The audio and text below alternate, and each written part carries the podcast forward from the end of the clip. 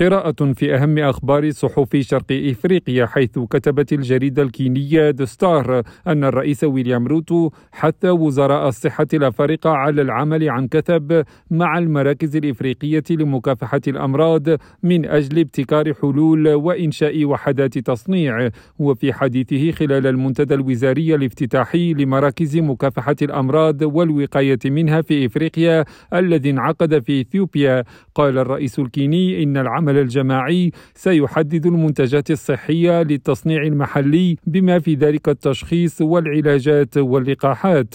ووفقا للصحيفة قال روتو إن قطاع الصحة هو ركيزة أساسية لأجندة 2063 القارية التي تركز على بناء أنظمة صحية مرنة بفضل التكنولوجيا والابتكار مضيفا أن وباء كوفيد 19 أظهر لإفريقيا أهمية قطاع الصحة. وذكر كاتب المقال قال أن رئيس الدولة موجود حاليا في إثيوبيا للمشاركة في الدورة العادية السادسة والثلاثين لقمة رؤساء دول وحكومات الاتحاد الإفريقي. حكيم ناظير راديو نيروبي.